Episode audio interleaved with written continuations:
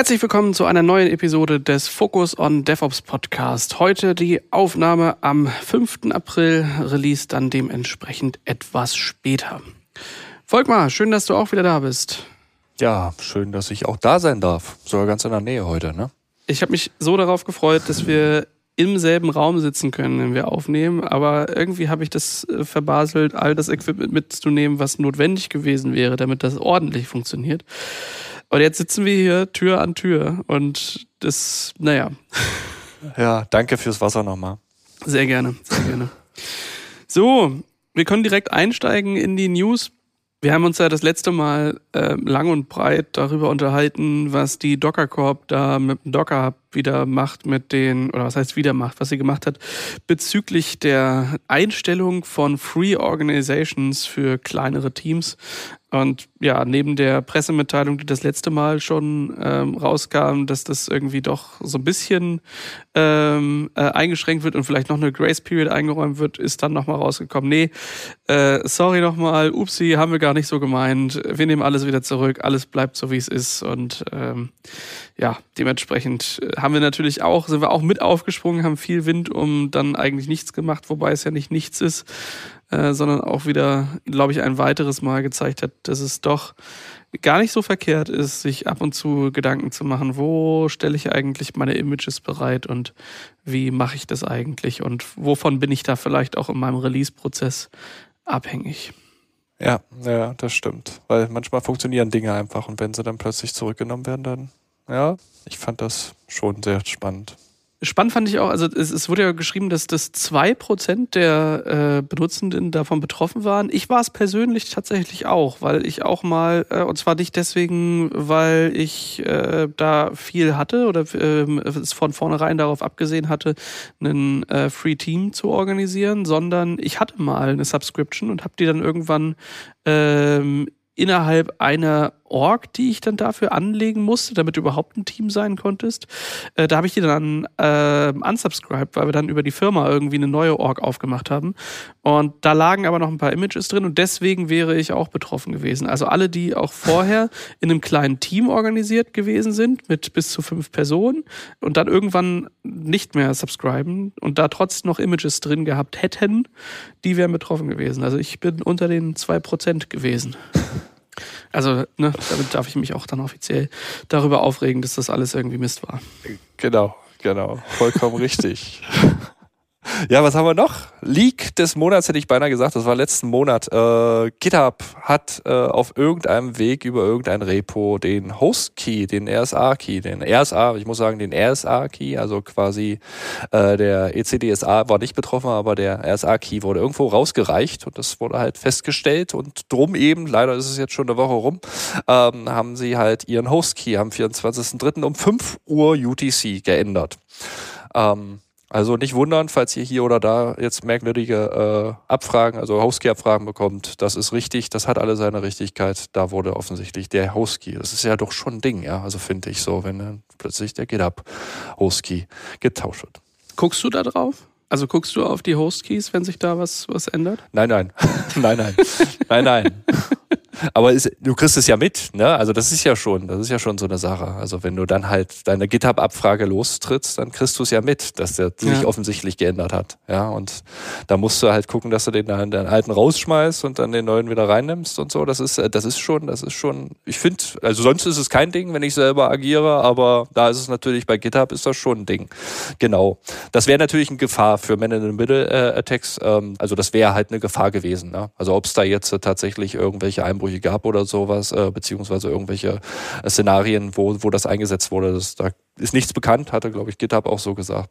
Ja, wobei die Möglichkeit natürlich auch immer noch bestünde. Ne? Also genau. äh, alle die, die es halt noch nicht abgedatet haben oder noch nicht äh, drüber gegangen sind, ist es ja immer dann noch, wenn alte Keys irgendwo drin liegen, Absolut. dann ist es ja immer noch möglich, dass, also wobei für, den, für, den, für das Angriffsszenario muss ich dann irgendwo der Eigentümer eines Netzes sein, dann den DNS-Record für GitHub fälschen, mich dann dazwischen hängen, den Key ausweisen und dann hintenrum so tun äh, oder im Prinzip durchleiten dann zu GitHub. Und das ist jetzt, also gar nicht mal so unrealistisch, dass man da so eine äh, Szenarien hinbekommt. Wenn ich mir überlege, wie viele Leute aus einem Zug heraus äh, coden und da dann äh, könnte man sich relativ einfach mit so einem Pineapple hinsetzen und dann irgendwie erstmal gucken, wer klingt sich ein und das äh, darauf hoffen, dass irgendjemand irgendwann mal einen Git-Commit macht und noch nicht die, ähm, die aktuellsten Sachen drin hat. Ja. Also ich denke tatsächlich so intern, ne? interne Angriffe, das ist halt auch eine gute Möglichkeit an DNS. Ja, es kommt so vielleicht auch einfach ran, weil du den Kollegen kennst, der ab und zu mal vorbeiläuft und dann schwubbedi wubbedi hast es. Tatsächlich kann ich mir gut vorstellen. Aber wie gesagt, nur der RSA, EC DSA ist nicht betroffen. Ja, gab Zeiten, da hätte ich das äh, tatsächlich gar nicht mitgekriegt. Ich hatte mal äh, immer dann, wenn ich sehr viel mit, mit so Ansible-Automatisierung gemacht habe und dann regelmäßig äh, Hosts gelöscht und neu angelegt habe, dann äh, meckert er ja irgendwo rum und sagt, hier, den kenne ich noch nicht und das ist alles doof. Äh, deswegen hatte ich mir dann irgendwann mal in meiner äh, SSH-Config ähm, das, was habe ich eingestellt? Das Identity-File, oh nee, nicht das Identity-File, sondern das Known-Host-File auf DevNull äh, und Host-Key-Checking quasi ausgepackt, damit er das automatisch immer da reinschreibt und ihm das eigentlich jedes Mal egal ist und man nicht jedes Mal Yes klicken muss. Ähm, aber ich sag mal so, das, das äh, würde ich also ganz deutlich unter Bad Practice äh, verbuchen. ja, das stimmt. Nee, das kann ich mir bei Ansible oder bei anderen Automat SSH-bedingten Automatisierungen ist es tatsächlich manchmal ein bisschen nervig, gerade wenn man immer wieder neue Nodes baut, dann ist es, dann kann das ein Thema sein. Ja. Genau. Ansonsten, ähm, was hattest du gefunden? Äh, genau, Sysdig. Sysdig hat schon mal ein bisschen was über, über Kubernetes 1, also haben sich quasi schon die Release-Notes, die jetzt ja noch nicht veröffentlicht sind, die kommen äh, im Übrigen, also das ist mir dann auch bewusst geworden, am 12.04. ist, äh, 11., 12.04. rum, ist äh, Kubernetes äh, 1.27er Release. Das bedeutet, Release-Notes kommen dann auch. 11.04. steht halt in der Timeline da drin. Und da hat aber Sysdig da schon ein bisschen was rausgepackt. Also im Grunde relativ viel, haben sich aber natürlich auch die, ich sag mal, die für sich wichtigsten Sachen und ich fand es halt auch recht wichtig, äh, da schon rausgenommen. Und äh, da haben wir zum Beispiel, und wir können es gar nicht oft genug sagen, also ähm, das Repo, im Grunde hat sich ja die Registry geändert ähm, auf, jetzt habe ich es vergessen, Kubernetes, sag mal. Äh, steht das da nicht irgendwo? Genau, irgendwo steht das. Auf jeden Fall sage ich gleich nochmal, oder im Zweifelsfall packen wir es in die Shownotes. Ähm, genau, äh, das K8S GCA.io, ähm, das wird jetzt gef wurde gefriest. Also ich glaube, das war am, also muss gestern oder vorgestern, glaube ich, gewesen sein, dass da halt die letzte Version 1.26.3, habe ich gesehen, die 1.27er würde da demnach gar nicht mehr erscheinen. Das bedeutet, wer jetzt äh, aktuelles Kubernetes konsumieren möchte, muss dann auch entsprechend dann halt gegen die neue Registry gehen. Hast du gefunden? Äh, und es ist auch tatsächlich relativ einfach. Es ist registry.ks.io. Also, ja, äh, so weit, so offensichtlich. Genau. Danke. Damit hat äh, im Grunde halt, ja, also da, damit hat man es dann halt auch rund gemacht und das Ganze auch so ein bisschen von Google, also nicht weggenommen, aber es ist, es ist ja ein offenes Projekt und da sind viele Beteiligte dran und das soll natürlich auch offen und überall erreichbar sein. Und daher auch dieser Schritt. Jo. Ähm, ansonsten äh, Volume Group Snapshots, äh, für den, den es vielleicht relevant ist. Also da kann ich dann halt, ähm, ich sag mal, äh, ja, in einem Zuge, wenn ich jetzt an einem Pod äh, jetzt mehrere Volumes gebunden habe, kann ich dann in einem Rutsch halt alle Volumes snapshotten. Das ist gerade bei Datenintegrität oder so ist das relativ wichtig. Ähm, muss dann natürlich der entsprechende CSI-Treiber auch unterstützen. Das ist, das ist dann halt ganz klar. Genau, äh, In-Place Upgrade, äh, also äh, In-Place Upgrade Resources, ich lese einfach nur ab, genau, also dass ich halt an, an meinen Workloads In-Place Upgrades der Ressourcen machen kann. Also sprich, Limits oder Requests kann ich jetzt In-Place ähm, upgraden, muss halt nicht unbedingt. Ohne dass dafür ein Pod-Restart notwendig ist. Genau. Finde ich gut, ist ja auch tatsächlich eine kluge Sache, das so zu tun. Ähm, das ist auf jeden Fall ein gutes Feature. Und dann haben wir noch das Thema Multiple Service CIDRs. Also gerade für große Cluster kann das halt eine interessante Sache sein, dass ich dann halt mehrere CIDRs, also Service CIDRs ähm, bereitstellen kann, um dann halt auch entsprechend meine Services mit IP-Adressen auszustatten. Genau. Ist ja gerade auch für große Unternehmen halt irgendwie wichtig, ne? wo du sonst irgendwie dir ein sehr großes Netz äh, nehmen kannst, kannst du so ein bisschen Stückwerk zusammen äh, basteln. Das stimmt, das stimmt, genau. Das ist äh, tatsächlich bei der Sache ist es gar nicht so trivial. Ne? Also wenn du dann halt wirklich ein bisschen gucken musst, wo deine IP-Adressen äh, liegen, äh, vielleicht machst du dann auch noch externes Load Balancing, dann ist es halt sowieso wichtig, dass du deine Services entsprechend verfügbar machst. Und da kommst du dann halt schnell dahin, dass du halt wirklich mehrere kleinere Netze brauchst, ja. Mhm. Man denkt das ja immer nicht so, ja, genau. Gibt noch viel, viel mehr. Ich würde da gar nicht so viel jetzt noch darauf eingehen. Ich würde sagen, in der nächsten Folge können wir die nächste Folge, ja, die nächste Folge wird ja dann tatsächlich, nehmen wir die nächste Folge. Die ist dann schon in Amsterdam, ne? Genau. In Amsterdam werden wir dann halt vom frischen äh, Release berichten und äh, ja, da würde ich dann halt auch nochmal näher eingehen, genau. Weil ich finde, also erstmal das, das Sysdig, äh, die fassen das immer mal wieder zusammen, wenn Major Releases sind, finde ich ein netter Community Service, gar nicht auch sehr, sehr auf dem ähm, Fokus, den die selbst als, als Company haben, sondern schon sehr breit. Also die äh, nehmen sich ja. jedes Mal bei den Major Releases die Shownotes, hätte ich fast gesagt, ja, die Release Notes, ähm, nehmen die einmal auseinander, werten die ein bisschen ein ähm, und machen das auch sehr breit. Also nicht nur mit dem, mit dem Security-Fokus, den es da gibt. Und das äh, ist immer eine Quelle, die ich dazu sehr gerne lese, bevor ich mich durch die Release Notes durcharbeite. Ja. Ja, absolut.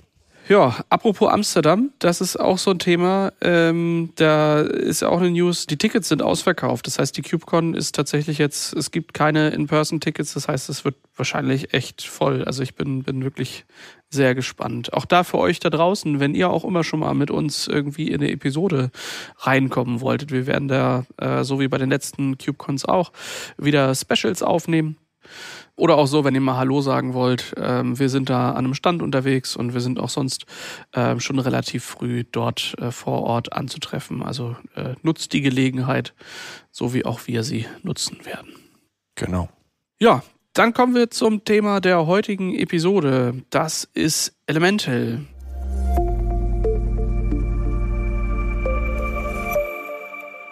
Und da haben wir auch einen Gast wieder mit dabei, der Michael Over. Hallo Michael. Hallo. Moin. Michael, du warst ja das letzte Mal schon mit auf den äh, Container Security, nee, auf dem Container Security Day, nicht auf den Container Security Days. Ich krieg's immer noch. Äh, das, ich bin einfach dafür, die machen das nächstes Jahr zwei Tage lang ähm, und dann muss dann ich mich dann nicht, ja. ich weiß so durcheinander bringen. Micha, wie, wie bist du auf, also wie sind wir auf das Thema Elemental gekommen und was ist das überhaupt? Wie sind wir auf das Thema gekommen? Das ist eine gute Frage. Ja. Äh, eigentlich, glaube ich, haben wir uns damit beschäftigt, eher wie wir bei Kunden prinzipiell vielleicht standardisierter OSs einsetzen, weil einfach das Patch-Management immer eine große Frage bei Kubernetes ist. Und da hat zum Glück SUSE einfach gesagt, äh, wir haben da ein paar, ein paar Projekte und integrieren die in Rancher und dann ja, sind wir irgendwie zu dem Thema gekommen, würde ich sagen. Und was das im Prinzip macht, ist einfach, es ist wie CoreOS und Flatcar ein eigenes Container-OS, um es dann mit Kubernetes zu bündeln und zu sagen, äh, das Management für unsere Nodes ist einfach einfacher geworden. Also man kann halt mhm. mit Elemental ist halt ein komplettes Toolkit. Da gibt es dann eine CLI für, es gibt ein paar, oh ja, es gibt eine Toolkit halt, es gibt eine CLI dafür, es gibt äh, standardisierte Prozesse, wie ich zum Beispiel Images bauen kann, wie zum Beispiel mit Packer. Das Ganze mache ich zum Beispiel in dem Fall per einem Docker-File. Und bei Elemental ist es halt das große, ich würde sagen, eine große Bullet Point zum Verkaufen. Ähm, eigentlich, dass die Images dann OCI Registry Images sind und ich einfach in jede Container Registry schieben kann, wo ich möchte und die von da aus ziehen kann. Das Einzige, was die Images halt haben, ist, ist ein Bootloader mhm. und ein paar Sachen zum Bootstrappen von der Node. Und dann kann ich die halt verwenden, was dann halt das Patch-Management wesentlich einfacher macht. Ja, folg mal, was, was denkst du so zum, also äh, welches ist dein, dein Lieblingsbetriebssystem, wenn es um äh, Containerumgebungen geht? Hast du da Präferenzen? Betriebssystem, da habe ich gar keine Präferenzen. Also ich bevorzuge grundsätzlich Container OS, weil es halt im Grunde halt sowieso nur Kette ist, was du hinten rausschmeißt. Also dementsprechend musst du da auch eigentlich nicht nochmal ran. Und darum sind solche Sachen halt ganz gut ansonsten bin ich da frei. Linux natürlich, ja. Also wenn wir jetzt den Bereich mit Windows-Betriebssystem fangen wir ja nicht an. Das machen wir nicht. Aber, nee. aber ansonsten, ansonsten tatsächlich Linux, da bin ich, da bin ich dabei. Ich finde es hier äh, gerade, was, was, was die mit dem, äh, äh, also mit dem Slash Micro äh, gemacht haben, so dieser Entwicklungsschwung, der auch durch Rancher natürlich nochmal Fahrt aufgenommen hat, finde ich sehr interessant, weil das ist schlüssig. Also das mag ich dann halt auch äh, Betriebssysteme im Kontext der, der Distribution einzusetzen. Also wenn ich einen OpenShift habe, dann ist natürlich, bin ich dazu gezwungen, CoreOS zu nehmen. Ähm, und hier ist es halt auch schön, dann zu sagen, okay, ich habe dann das Micro drunter und äh, das, das macht dann halt Dinge. Und ja. Okay. Was macht denn so ein, so ein Container-Betriebssystem erstmal anders als äh, ja, so ein, weiß ich nicht, nehmen wir mal ein Ubuntu oder äh, einen, einen RHEL oder Fedora oder so, was ich unten drunter tue? Was, was macht so ein Container-OS zu einem Container-OS? Was macht ein Container-OS zu einem Container-OS? Ja, äh, ich würde sagen, eigentlich ist... Da laufen Container drauf. Ja, es laufen halt nur Container drauf. Also im Prinzip, wenn man sich zum Beispiel Flatcar oder ähm, Elemental anschaut, geht es halt darum, dass meine Partitionsaufteilung so ist, dass die Root Partition nicht mehr geändert werden kann. Also es ist so gesehen immutable, was da drauf passiert. Das heißt, es gibt zwar noch einen, ähm, also meine, meine Daten, die halt produziert werden von den Containern, können immer noch temporär abgelegt werden. Ähm, aber der Hauptpunkt ist halt einfach, mein System verändert sich nicht. Ich habe immer den gleichen, ähm, in dem Fall Container D, Run zum Beispiel, der läuft halt immer gleich mit, und der kann nicht verändert werden. Und dadurch, das Einzige, was sich auf dem Betriebssystem dann verändert, sind halt nur die Container. Und wenn ich was brauche, muss ich es halt mit dem Container mitliefern. Mhm. Genau, das Schöne daran ist halt einfach, dass dadurch auch der Update-Prozess einfacher ist, weil ich dann zum Beispiel solche Geschichten fahren kann. Ich habe zwei Partitionen, einmal die Root Partition 1, einmal die Root Partition 2. Und wenn 1 mein Hauptsystem ist, upgrade ich 2. Wenn das Upgrade dann failt, kann ich direkt ein Rollback auf 1 wieder machen und alles läuft wieder wie vorher. Dadurch habe ich halt später im Lifecycle-Management viel, viel weniger Probleme, weil es halt einfach, wenn es nicht funktioniert, dann gehe ich halt wieder zurück was ich ja bei einem normalen Ubuntu zum Beispiel nicht hätte. Wenn ich da jetzt ein Kernel-Update mache und es nicht funktioniert, kann ich wieder auf den alten Kernel zurückrollen. Das ist möglich. Das steht außer Frage. Allerdings sind da die Automatismen hinter für genau solche Kubernetes-Fälle nicht so stark integriert. Also heißt du quasi Blue-Green-Updates für, äh, fürs OS unten drunter? Ja. ja. Dass du halt das ist halt wie im Place Upgrade bei Kubernetes. Du reißt das Ding halt weg, ziehst es neu hoch und dann ist es halt mit einer neuen Version da. Weil du halt einfach kein Rolling Upgrade machst von Packages. Du weißt, also, man weiß ja selber, wenn wir jetzt ein halbes Jahr Linux nicht geupgradet haben, dann das Upgrade machen, äh, hat man ja bei deinem äh, Arc Linux gesehen auf den Container Days, dann wurden wir eben kurz wie viel Gigabyte runtergeladen. Ja, also eigentlich, eigentlich war es wie folgt. Wir hatten so kleine äh, USB namens Nametags da und äh, entweder gibt es da eine Windows-Software, die, also die kommt, glaube ich, aus 1998, zumindest sieht sie so aus. Ähm, ich hatte aber gerade kein Windows-Gerät da und hatte dann nur mein, mein Notebook mit einem, äh, Garuda drauf. Und Garuda ist äh, Arch unten drunter. Und ich wollte eigentlich, eigentlich wollte ich nur mal eben kurz zwei Python-Pakete installieren, die ich aber irgendwie, weil ich kein Pip da hatte, musste ich erstmal Pip noch mit reinziehen.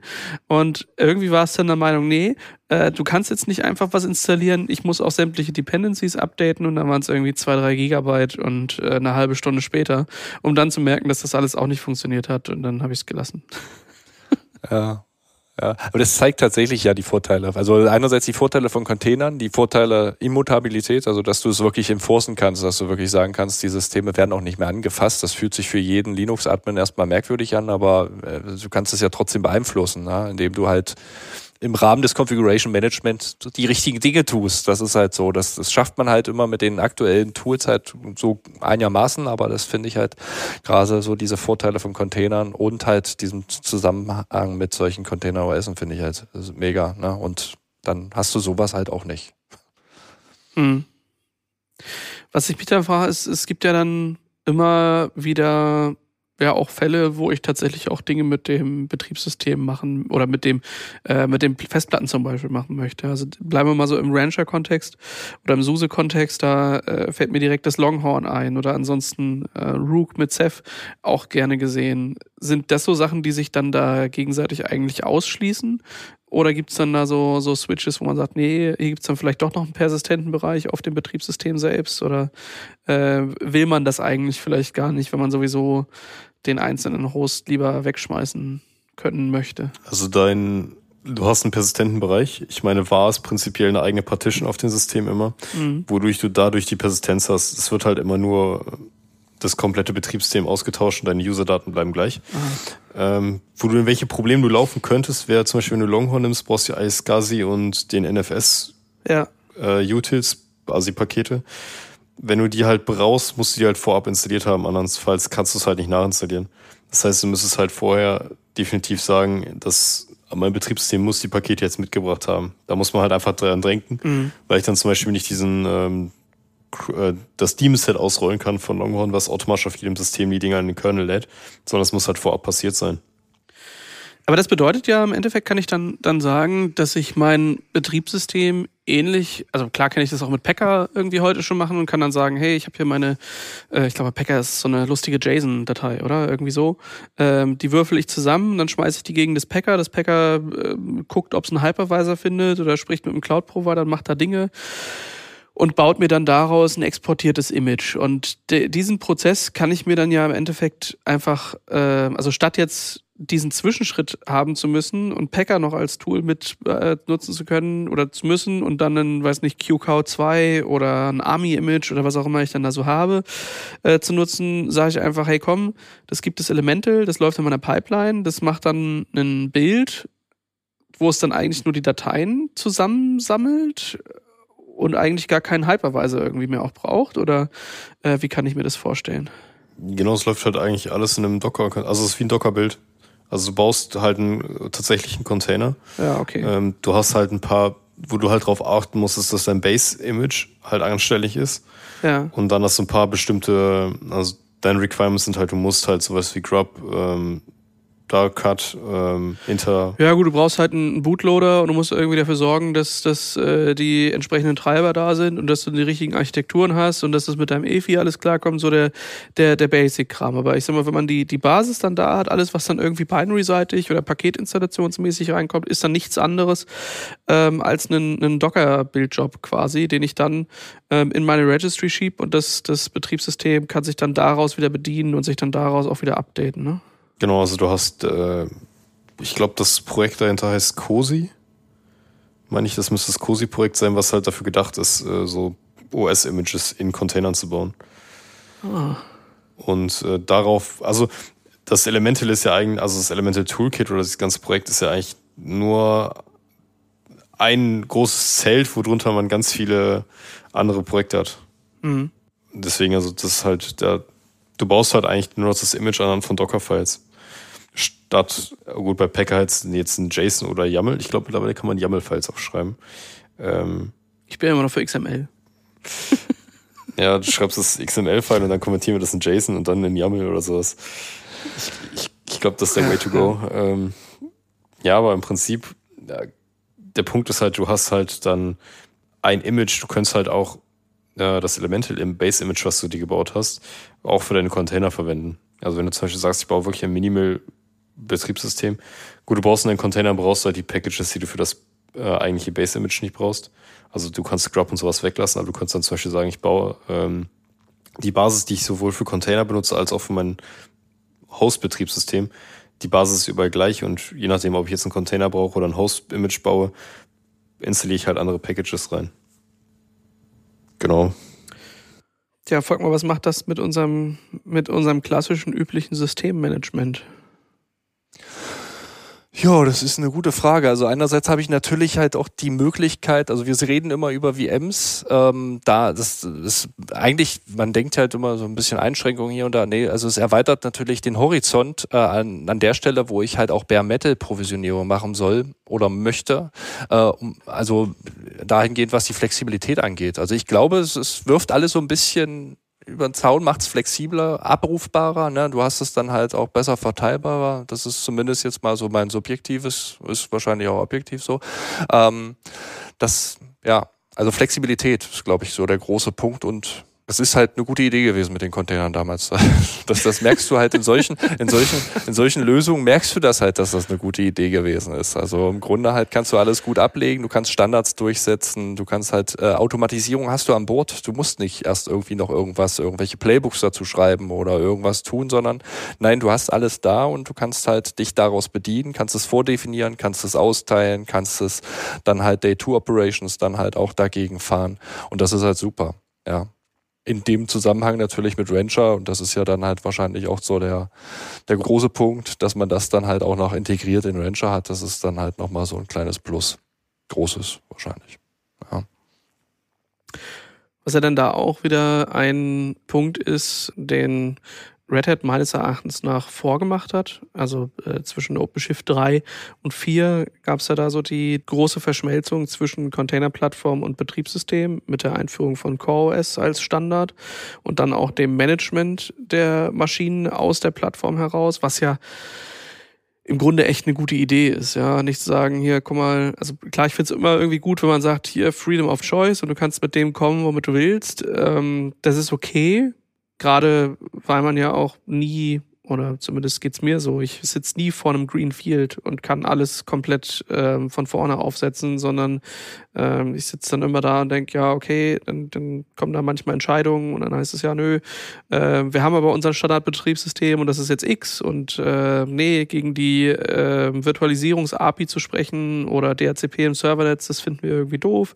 Da gibt's ja genügend Gründe, warum man vielleicht solche Prozesse halt nicht hat und warum es dann doch irgendwie mit einem Betriebssystem geht. Deswegen ähm, finde ich schon gut, diese, diese Freiheit der Auswahl zu haben. Gleichzeitig ist aber auch diese Freiheit schnell mal ein Schmerz, denke ich. Also je offener du wirst gegenüber allen Möglichkeiten, die es da gibt, desto schwieriger wird es, alle Möglichkeiten auch in derselben Tiefe zu supporten. Und das wiederum, ja, weiß nicht, sind das technische Schulden, die wir damit anhäufen? Auf jeden Fall tatsächlich genau, wo du es dann halt so sagst, es ist wirklich so. Also die, die Freiheit, Dinge zusammenzuknüppern, ist halt schön. Wir sind halt alles Kinder und spielen natürlich auch gerne und versuchen natürlich Dinge zu ergründen. Das ist keine falsche Sache, aber häufig bei Implementierung ist es der größte Schmerz. Halt solche, ich sag mal, sind ja fast Begehrlichkeiten oder wie man das auch irgendwas, das ist ja nichts rational, also nicht, zumindest nicht zu 100 Prozent rational, was man da, man trifft Entscheidungen auf Basis, ja, und wenn man dann der Meinung ist, yo, Pearl ist das neue Ding, das möchte ich jetzt für mich nutzen und ich nehme dazu jetzt noch irgendwie, keine Ahnung, Arch Linux, weil ich da so und äh, ja, dann, dann wird das halt nicht so. Das ist genau der Punkt äh, zu sagen, ich verdrahte halt das Ganze so gut, dass es halt schlüssig ist und auch funktioniert. Das ist das ist eigentlich der Punkt, wo wir hinkommen müssen, weil, weil wir halt irgendwann mal dann natürlich, wir sind mittlerweile in höheren Abstraktionen unterwegs. Wenn wir in den unteren Schichten jetzt versuchen, Sachen immer noch zusammen zu verknüpfen, dann kommen wir hier oben gar nicht hin. Und das ist halt der wichtige Punkt. Und da finde ich halt Red Hat auch groß. Also eigentlich war es damals, ja, war ein großer Aufschrei, ah, nee, geht gar nicht. Und, aber im Grunde ist es die beste Idee. Das Klügste zu sagen, wir nehmen dem Menschen jetzt mal die Entscheidung, ja, ist in der echten Welt tatsächlich teilweise ja auch so, äh, dass das manchmal nicht schaden kann. Und äh, wir nehmen die Menschen die Entscheidung und wir machen da jetzt einfach mal ein CoreOS drunter. Das kann sich selbst verwalten. Wir können die Patch-Prozeduren dagegen fahren und es, ist, es läuft einfach. Und wir können auch sicherstellen, dass es läuft. Ja, wir haben nicht 1500 Abhängigkeiten, die wir jetzt nochmal separat gegenprüfen müssen, sondern wir wissen, dass es läuft. Und darum finde ich diesen Weg halt auch so richtig schön. Ne? Ja, bei Rancher ist es ja natürlich nicht so, dass es gesetzt ist. Also das soll, soweit ich weiß, auch nicht der Fall sein. Aber hier ist es natürlich auch ein guter Weg zu sagen, okay, gut, Open Source Community oder Leute, die gerne halt Dinge halt auch selber äh, aufbauen, ähm, tut es so. Mhm. Ähm, parallel können wir hier ein wunderbares, äh, schlüsselfertiges Enterprise-Produkt anbieten, was dann halt auch auf der Basis äh, so funktionieren kann. Ja. Und das ist eigentlich sogar ein sehr guter Kompromiss an der Stelle. Ne?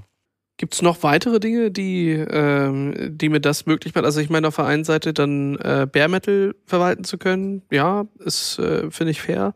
Äh, auf der anderen Seite den, den Bereitstellungsprozess auch für virtuelle Maschinen noch weiter zu vereinfachen und halt einen Standard-Basis-OS zu machen und auch das, das Management davon, das findet dann auch dann über Kubernetes statt oder wie, wie trigger ich dann da später so ein, so ein Update? Wenn ich jetzt sage, hier, liebes ähm, Elemental OS, äh, ich habe da eine neue Version, jetzt mach mal, gibt's da einen Operator für oder wie funktioniert das? Ja, der schöne Operator. Genau. Also wir können auch einfach Operator sagen und dann haben wir das geklärt, ne? Ja, gibt's Haken dran, gibt einen Operator für. ist es denn ja. so? Ist es denn so?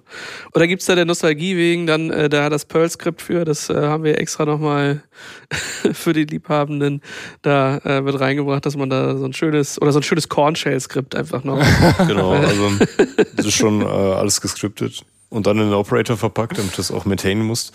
Nee, also es gibt einen Operator ja. und Custom Resource Definitions, die dann die Patch Strategy äh, betreffen. Also man sagt dann äh, wieder schönes YAML-File, welches Image man eigentlich haben will, wo dann halt die Registry angegeben wird, also die Container Registry, wo das Image liegt.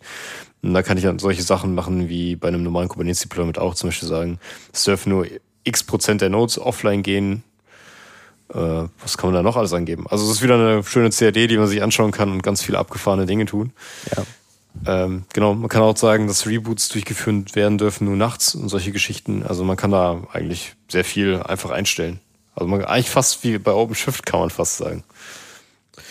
Ja, ist schon unglaublich. Ich habe gerade mal geguckt, äh, also ich, ich habe gerade mir selbst die Frage gestellt, scheiße, warum hast du eigentlich die letzten drei Jahre so viel Hackmack um irgendwelche Sachen gemacht und da Dinge drumherum gebaut, wenn es sowas schon gibt. Aber die Version 1.0, und ich schätze mal, das war so der, der äh, Durchbruch mit ab jetzt betrachten wir Dinge als stabil und bieten sowas wie eine API-Stabilität oder sowas. Das sage ich jetzt einfach so, weiß ich nicht, habe ich nicht nachgelesen.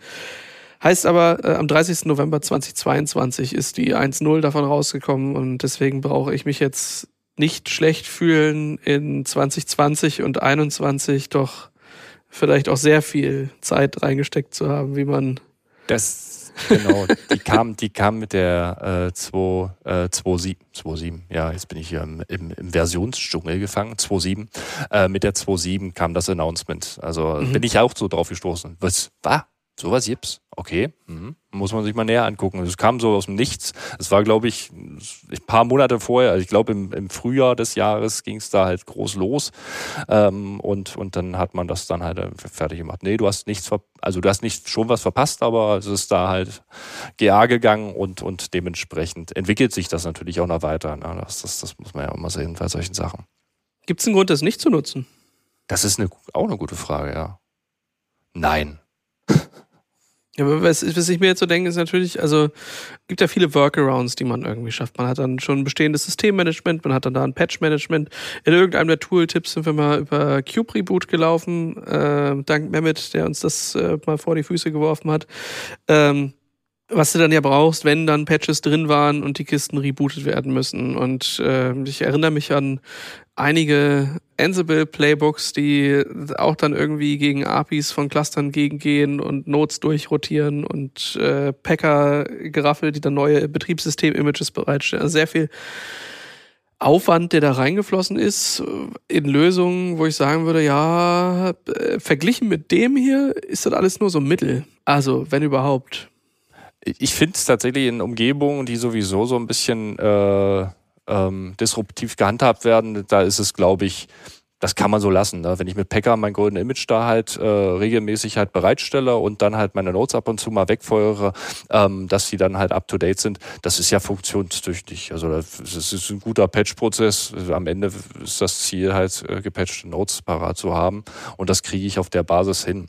Ich glaube bei Dingern, die halt komplizierter aufgebaut werden, gerade wenn ich so im Bereich statische Notes dann so überlege, ne, wo man dann halt irgendwelche Patch-Prozeduren, also wo eigentlich so alte Welt auf neue Welt trifft, das finde ich, glaube ich, das ist nochmal so ein interessanter Punkt, weil ähm, das, das ist halt immer so ein bisschen schwierig, weil Notes zu patchen und dann halt zuzusehen, dass das dann alles noch so gut zusammenpasst oder dass das dann noch läuft, ähm, das ist, glaube ich, da an der Stelle schwieriger und halt natürlich die ganzen Prozeduren, also im Grunde die Operation auch so hinzustellen, dass es auch nicht ins Tagesgeschäft rein skaliert, dass das danach auch funktioniert, dass man das sicherstellen kann und so. Ich glaube, an solchen Stellen kann man halt gut eingreifen, ja, oder oder halt in, in skalierten Themen. Da sind wir wieder on Scale. Ja, gerade die Thematik, dass ich mir meine Images in irgendeine äh, Registry bereitstellen kann, da bin ich natürlich, wenn ich äh, Hybrid oder Multicloud äh, affin bin, bin ich da natürlich mit solchen Sachen sehr gut aufgestellt, weil damit kriege ich ein sehr gutes einheitlich oder eine sehr gute konsistente Umgebung über über mehrere Wolken hinweg. Oder was sagst du, Micha? Ich bin für immer nutzen und fertig. ja. also Nee, also eigentlich, ich weiß nicht, wenn du halt schon Packer-Images baust, kannst du es halt auch umbauen und dann auf Elemente gehen. Du hast halt viele Painpoints nicht mehr. Du brauchst dich halt nicht mehr drum kümmern, Notes durchzurulieren, dass sie zur richtigen Zeit passieren. Das haben halt Leute schon gelöst. In der Cloud zum Beispiel macht ja, also alle großen Hyperscaler basieren ja auf Flatcar als Standard-Image. Ja. Äh, da hast du halt auch das Problem gelöst. Da gibt's auch einen Operator für, der bootet auch die Notes nur nach und nach durch und solche Geschichten. Also wenn du das halt alles selber scriptest oder mit einem ähm, Kubernetes Reboot Operator wiederum die Reboots durchführst hast, dann hast du wieder das Gleiche, was eben auch erwähnt würde. Du hast sehr viele Tools, die wieder Plug and Play sind und die auch alle miteinander interagieren müssen. Und wenn ich dann mir überlege, dann habe ich jetzt ein Tool, was die Reboots durchführt. Da schaue ich mal nicht in die Logs rein und stelle fest, da sind ganz viele Errors drin und eigentlich funktioniert das gar nicht richtig. Dann machen meine Notes vielleicht gar keine Reboots mehr. Das heißt, dann muss ich dafür auch wieder ein Monitoring haben und alles Mögliche. Also es ist, glaube ich, es ist halt die Frage wieder, ob man gerne ein Tool haben möchte, was sehr viele Probleme löst, oder ob ich halt für einzelne Probleme einzelne Tools haben möchte. Mhm. Ja, also wenn ich im Rancher-Bereich sowieso unterwegs bin, dann steht das auch gar nicht zur Debatte, finde ich. Also das ist dann halt so, ne? Frage mich auch, wie weit wir da, ähm, also wir sind natürlich immer irgendwie in verschiedenen Umgebungen alle unterwegs, aber ich würde gern mal so in die freie Welt da draußen reinfragen. Ist das ein Thema, was für euch irgendwie relevant ist? Verwaltet ihr die, äh, die Betriebssysteme von euren Nodes noch selbst und macht da irgendwie Dinge oder seid ihr alle schon beim EKS, GKE, AKS äh, unterwegs und das ist alles schon längst ein gelöstes Problem der Cloud-Provider? Das könnt ihr uns gerne als Feedback mal dalassen, entweder unter Podcast podcast.sva.de oder unter focusondevops.podigy.io. Also da einfach mal einen Kommentar reinschmeißen, weil es mich echt mal interessieren würde, ähm, ob, ob wir uns einfach die ganze Zeit äh, so anstellen ähm, und irgendwie viele On-Prem-Geschichten halt machen und da Umgebungen schaffen und uns da ein Problem nach dem nächsten abholen, äh, währenddessen alle anderen in der Welt äh, das sowieso gar nicht brauchen, weil die, die äh, bei den Cloud-Offerings dann unterwegs sind. Aber da, denen ist es ja im Endeffekt egal. Ja? Also da muss sich dann halt der Provider drum kümmern, dieses Problem zu lösen. Das stimmt, ja. Das stimmt. Aber die Cloud-Provider waren eigentlich ein guter Stichpunkt, weil du hast ja auch ganz andere Probleme, wenn du Autoscaling betreibst on-prem. Dann hast du halt vielleicht das Problem, dass wenn du einen, weiß ich nicht, den CentOS nimmst und das selber hochgezogen hast und alle deine Packages installiert sind, dann braucht das Ding ja auch länger zum Booten. Und bei einem Elemental, mhm. beziehungsweise, ja, bei einem Elemental kann ich halt dafür sorgen, dass es sehr, sehr leichtgewichtig und schnell bootet. Dadurch kann ich mir vielleicht in einem Burst-Workload-Szenario, was on-prem in meinem Rechenzentrum läuft, ein paar Sekunden für einen Node-Startup sparen. Ja, oder vielleicht sogar noch mehr. Äh, Volkmar hatte vorhin so, ein, ähm, so eine Idee, wo du sagst, hey, äh, wenn du da halt ganz viel Bare Metal stehen hast, äh, vielleicht fängst du auch an, einen Pool zu betreiben äh, und hast die schon fertig da und joinst die dann einfach nur deinem Cluster und kannst damit dann, äh, ich sag mal, so ein, so ein Blech, äh, heutzutage auch aktuelle Sachen, bis die durch einen Memory-Check durch sind und einmal die Lüfter initialisiert haben, da gehen locker mal fünf, sechs Minuten ins Land, bis sie dann dabei sind, das Betriebssystem fertig gebootet zu haben. Und das äh, kann natürlich, wenn du dann sagst, du hast dann einen Pool von Blech, was dann über verschiedene Cluster genutzt werden kann. Und du hast das dann in, weiß nicht, wie lange dauert es, alle Images runterzuladen und zu starten? 20, 30 Sekunden vielleicht, ja. bis das Ding ein Kubernetes-Worker ähm, ist und dann auch tatsächlich Workload annehmen kann. Auch sowas kann ich mir sehr gut vorstellen. Ja. Wo wir bei Flexibilität sind. Beziehungsweise du kannst ja noch mehr spannen, indem du die Images preloaded auf dem Betriebssystem hast. Ja, da ist dann immer die Sache, weißt du schon, was, was deployed wird. Ne? Also wenn du sehr nah an der Applikation bist, ich bei dir, dann kannst du das natürlich auch schon machen. Achso, achso, okay. Ich dachte gerade eher an die Images für ein ETCD oder solche Geschichten. Ah, okay. Ja, ja, ja. Ja, gut.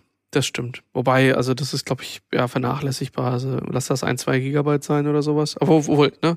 Also klar, du kannst das immer weiter halt verschlanken und immer mehr halt zusammenbringen. Das ist, das ist schon irgendwie cooler, als sich dann zu überlegen, dass man da so ein, äh, was ich, so ein Foreman-Stack oder sowas hat, ähm, wo dann mein Bare Metal, meine Bare Metal-Betankung draus kommt.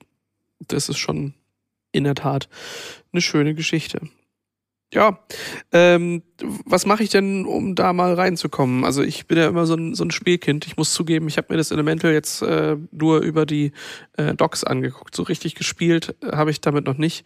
Ähm, könnte mir vorstellen, dass unter unseren Zuhörenden auch Menschen dabei sind, die mal das Ganze ausprobieren wollen.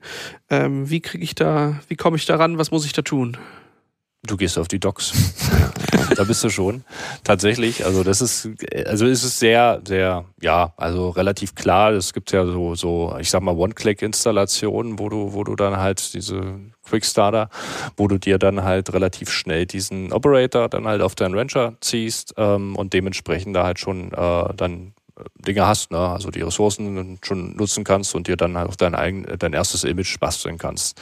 Das geht recht schnell und äh, die Docs sind jetzt auch nicht so übergroß. Ich finde die Rancher-Docs, die sind immer sehr geordnet, also dass man halt da auch einen guten Einstieg schafft finde ich. Also die fangen, sind sehr punktuell, man kann gut suchen, aber man kann auch gut sich dann langhangeln. Ähm, genau, das findest du da halt unter elemental.docs.rancher.com. Pack mal, äh, liegt schon in den Shownotes. Ähm, genau. Da kannst du losgehen. Brauchst einen Rancher. Brauchst du einen Rancher? Brauchst du einen Rancher? Doch, du brauchst einen Rancher. Rancher Management Server und dann kannst du den mit den Fähigkeiten ausstatten. Gut. Tja, knackige Sache. Also Betriebssystem, ja, in einfach. Ja.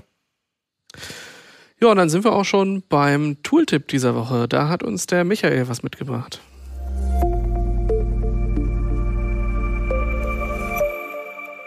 Ja, eigentlich äh, völlig unvorbereitet. Wer ist unvorbereitet? Völlig unvorbereitet hast du was mitgebracht, tatsächlich. Also aus dem Nichts kam der.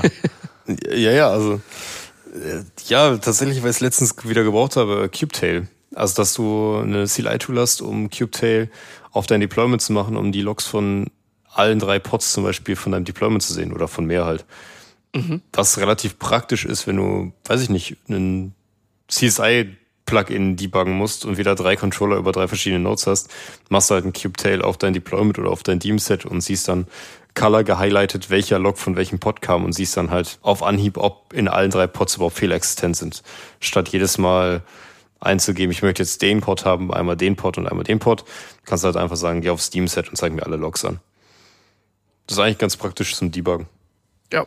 Auf jeden Fall. Also gerade, das ist ja in jedem Fall, also grundsätzlich wirst du ja mindestens irgendein Deployment oder ein Daemon Set oder Stateful Set irgendwo rumliegen haben und das, das dann halt anständig zu debuggen. Also muss ja sehr gut, cool.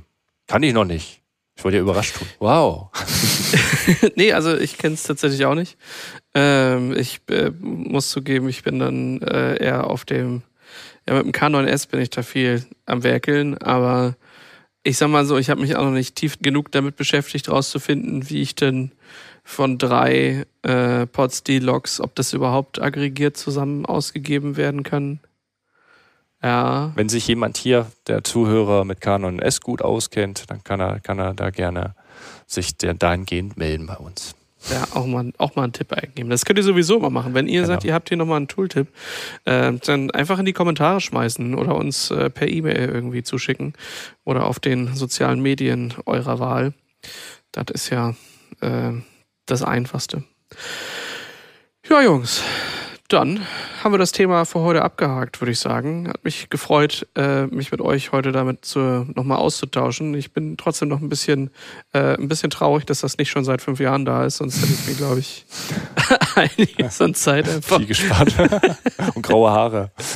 Oder ja. gar keine Haare. Ja, aber vielleicht, vielleicht war das auch nötig. Ja. Ähm, ohne diese, diese ganzen Challenges wären wir heute nicht da, wo wir sind. Und wenn immer alles gleich einfach und out of the box da wäre, dann würde es man, würde man es nicht wertschätzen, dass da neue Dinge kommen. Also, ja. Jedes Hoch braucht ein Tief. Genau. Ja, so war das doch. Ja, ja, ich kann auch immer alles schön reden. Genau. Nee, passt. Dann können wir jetzt langsam in die Sonne gehen, oder? Schönes Wetter draußen. So ist es. Ja, dann gehabt euch wohl, macht's gut und das nächste Mal sehen wir uns dann in Amsterdam. Dann sogar nicht. Stimmt. Bis dann. Ciao. Genau, bis dann. Tschüss. Ciao, ciao.